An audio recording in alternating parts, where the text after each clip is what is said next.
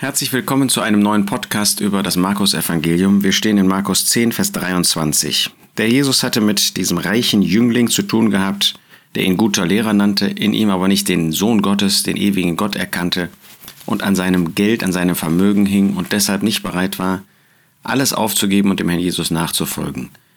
Das war ein Beweis, dass er unbekehrt war, dass er nicht an den Herrn Jesus glaubte, dass er nicht Buße getan hatte. Er ging betrübt weg, denn er hatte viele Besitztümer. Ihm war also bewusst, dass das traurig war, dass das ihn nicht glücklich machen konnte, aber er hatte keine Kraft, sich zu bekehren. Nun, die gibt's nur durch den Herrn Jesus und in dem Herrn Jesus nur durch Gott. Und er ging wieder nach Hause. Jetzt heißt es in Vers 23, und Jesus blickte umher und spricht zu seinen Jüngern, wie schwer werden die, die Vermögen haben, in das Reich Gottes eingehen. Wie schwer? Es ist unmöglich. Vermögen kann mich nicht in das Reich Gottes einführen.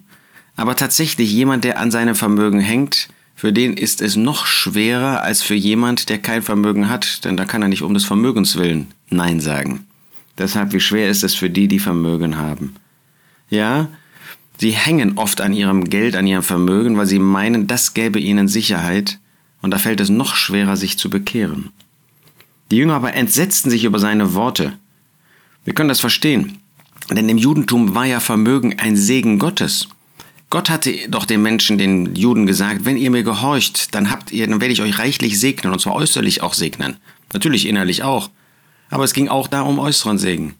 Und wenn jetzt auf einmal dieser äußere Segen, dieses Vermögen dazu führte, dass man umso schwerer in das Reich Gottes einging, dann können wir verstehen, dass das für die Jünger etwas Unerwartetes war.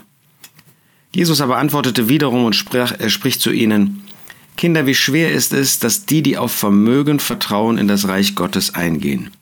Ja, jemand, der auf Vermögen vertraut, der sein Herz an Vermögen hängt, der seine Sicherheit auf Vermögen setzt, für den ist es nicht nur schwer, sondern unmöglich. Das sagt der Herr Jesus damit. Es ist schwer, so jemand bekehrt sich nicht, weil er ja dann diese Sicherheit aufgeben müsste für den Glauben. Und der Glaube ist auch sicher.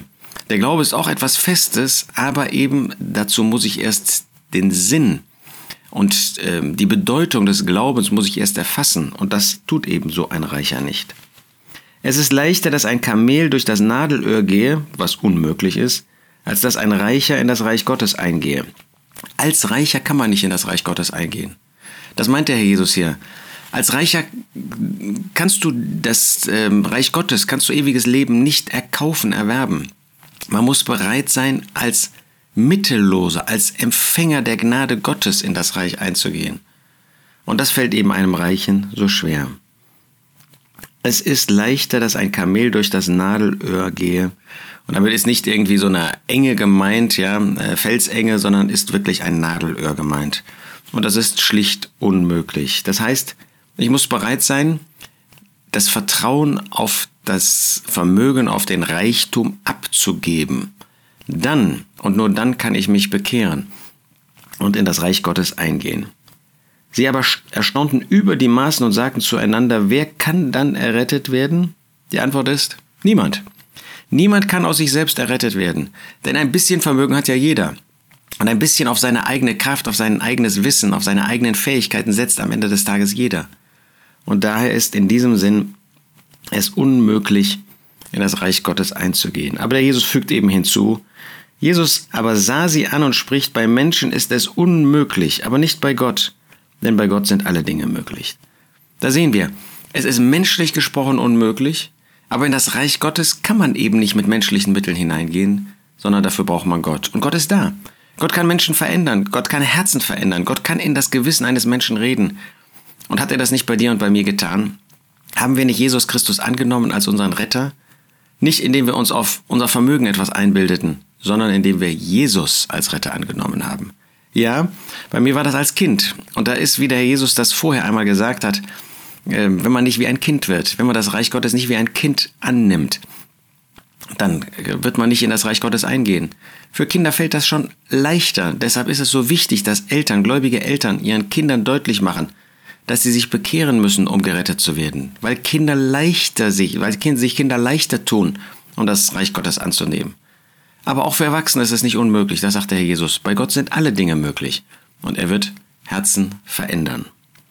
Petrus fing an, ihm zu, äh, zu ihm zu sagen, siehe, wir haben alles verlassen und sind dir nachgefolgt. Ja, Petrus denkt jetzt an sich, hm, wie war das denn bei uns? Wir haben doch alles aufgegeben. Schau mal, unsere ähm, Ehefrauen, die sind zu Hause, wir folgen dir nach. Und äh, wir sind, um dir nachzufolgen, äh, arbeiten wir jetzt nicht mehr. Das heißt, unser Vermögen ist auch nicht mehr das, was uns betrifft.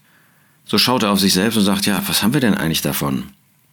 Jesus aber sprach, wahrlich, ich sage euch, es ist niemand, der Haus oder Brüder oder Schwestern oder Mutter oder Vater oder Kinder oder Äcker verlassen hat um meinet und um des Evangeliums willen.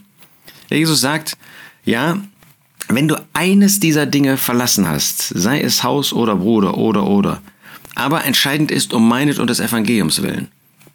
Das heißt jetzt nicht, um das Evangelium zu verkündigen, sondern weil du das Evangelium angenommen hast. Du hast das um meinetwillen, für mich hast du das verlassen und als Basis das Evangelium, das du geglaubt hast.